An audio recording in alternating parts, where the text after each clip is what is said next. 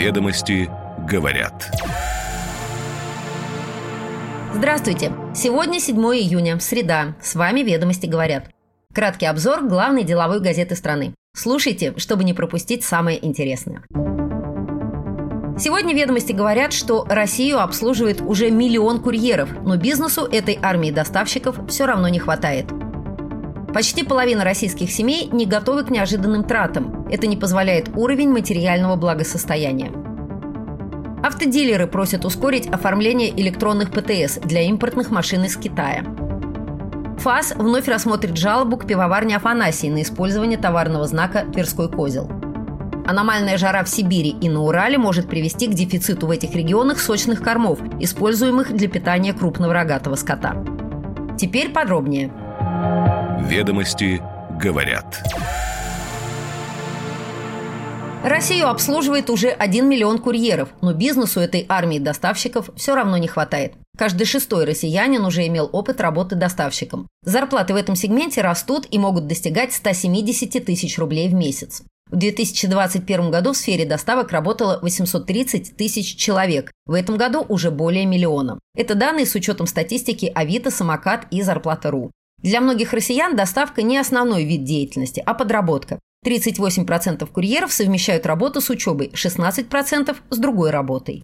Рост спроса на курьеров начался в 2020 году в связи с пандемией COVID-19. Тогда прогнозировалось, что к 2024 году почти 450 тысяч человек будет занято в России в качестве курьеров. Но в прошлом году востребованность доставщиков превысила все ожидания. С января по май этого года число вакансий для курьеров оказалось на треть выше, чем за аналогичный период прошлого года. Подсчитали в ХХРУ по запросу ведомостей. Примерно с ноября прошлого года спрос на курьеров превышает предложение. Обычно с дефицитом курьеров рынок сталкивался только в периоды распродаж, перед праздниками или в экстремально плохую погоду. Но начавшийся в прошлом году дефицит курьеров продолжается до сих пор. По данным на июнь этого года, средняя зарплата пешего курьера или курьера на велосипеде в Москве увеличилась на 9% до 60 тысяч рублей в месяц. Максимальная зарплата может достигать 100 тысяч рублей при большом числе доставок.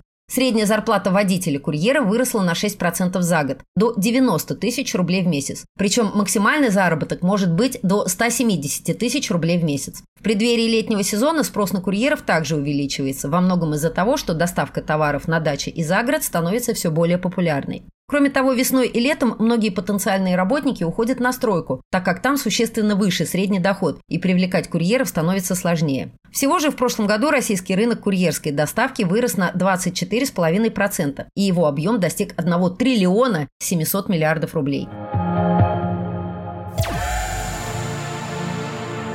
Почти половина российских семей не готовы к неожиданным тратам, например, расходам на срочное лечение или незапланированный ремонт. Это следует из результатов комплексного наблюдения условий жизни населения, проведенного Росстатом в прошлом году. Наблюдение проводится методом опроса и охватывает 60 тысяч семей по всей стране. По данным Росстата, почти 45% домохозяйств не имеют возможность заменить даже самую простую мебель, пришедшую в негодность. Почти четверть респондентов не могут позволить себе покупать по две пары удобной и подходящей по сезону обуви для каждого члена семьи. В каждом шестом доме нет свободных средств для покупки фруктов в любое время года, а раз в год уезжать на неделю отпуска не способны 44,5% опрошенных.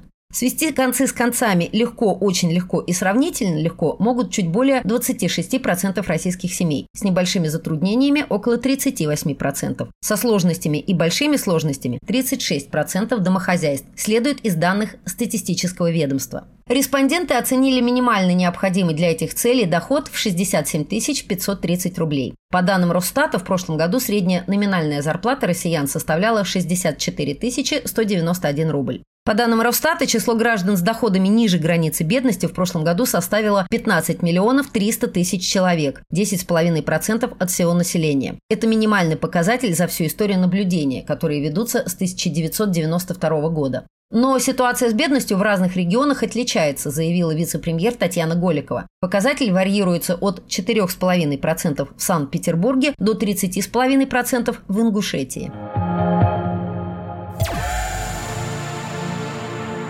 Автодилеры просят ускорить оформление электронных ПТС для импортных машин из Китая. Сейчас ожидание документа и выдачи автомобиля может растянуться на несколько недель. Электронные ПТС пришли на замену бумажным в июле 2018 года. Документ является основным подтверждением прав собственности. Без ПТС автомобиль не может быть поставлен на учет в ГИБДД. Администратором системы ЭПТС в России является компания «Электронный паспорт», принадлежащая Ростеху. Сейчас наблюдаются массовые задержки выпуска ЭПТС на срок более одного месяца, поясняет в письме вице-премьеру, министру промышленности и торговли Денису Мантурову исполнительный директор РОАТ Вячеслав Жигалов. Из-за этого дистрибьютор не может передать автомобили дилеру в оговоренные сроки, а тот продать конечным потребителям, поясняет РОАТ.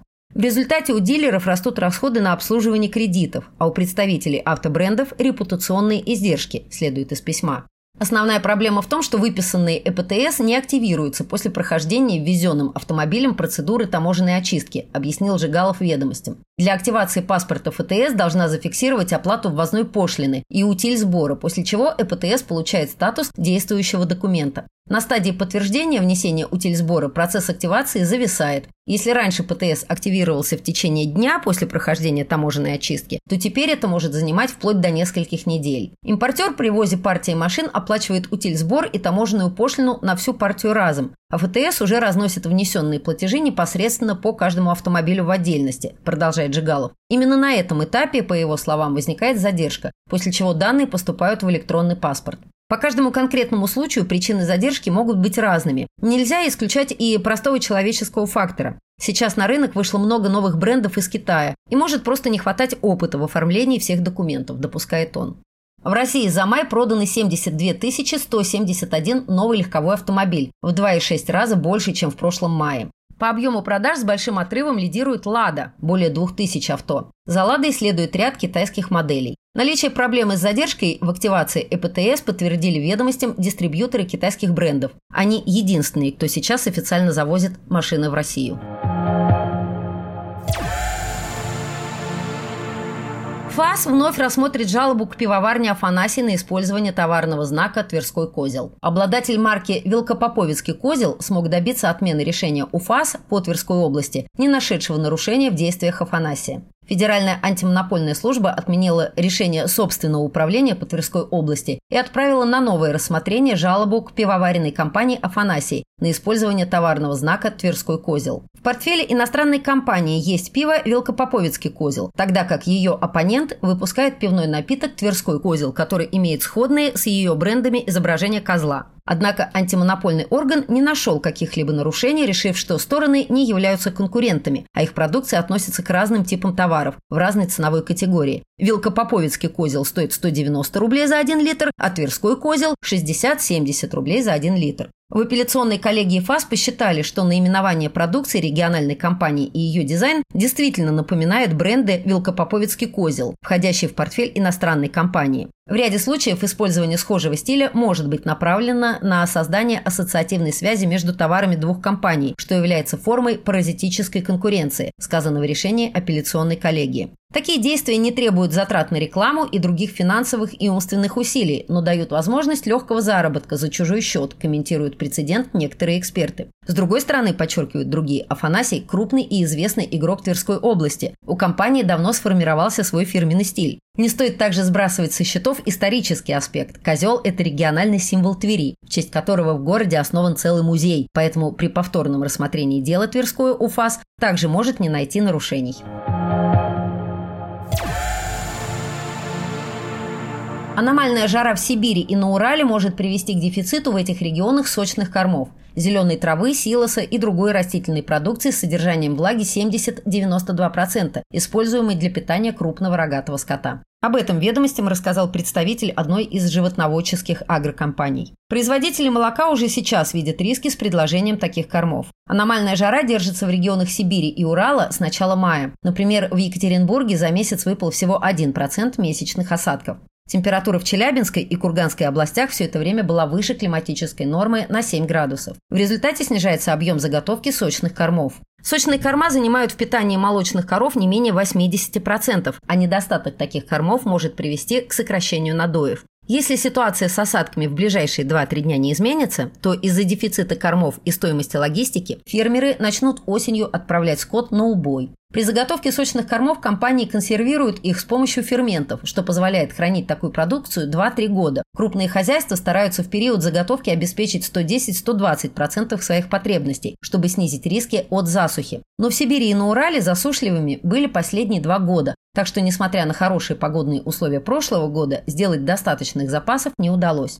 Крупные компании уже начали искать и контрактовать сочные корма на осень, потому что видят риски их физического дефицита из-за погоды, говорит собеседник ведомостей в агрокомпании. Их доставка из отдаленных регионов либо существенно повышает их цену, либо делает такие операции нерентабельными за счет высокой логистической составляющей. В этом случае фермеры вынуждены выбирать либо распределять ограниченный объем кормов между всем поголовьем, либо сокращать поголовье, сохраняя рацион.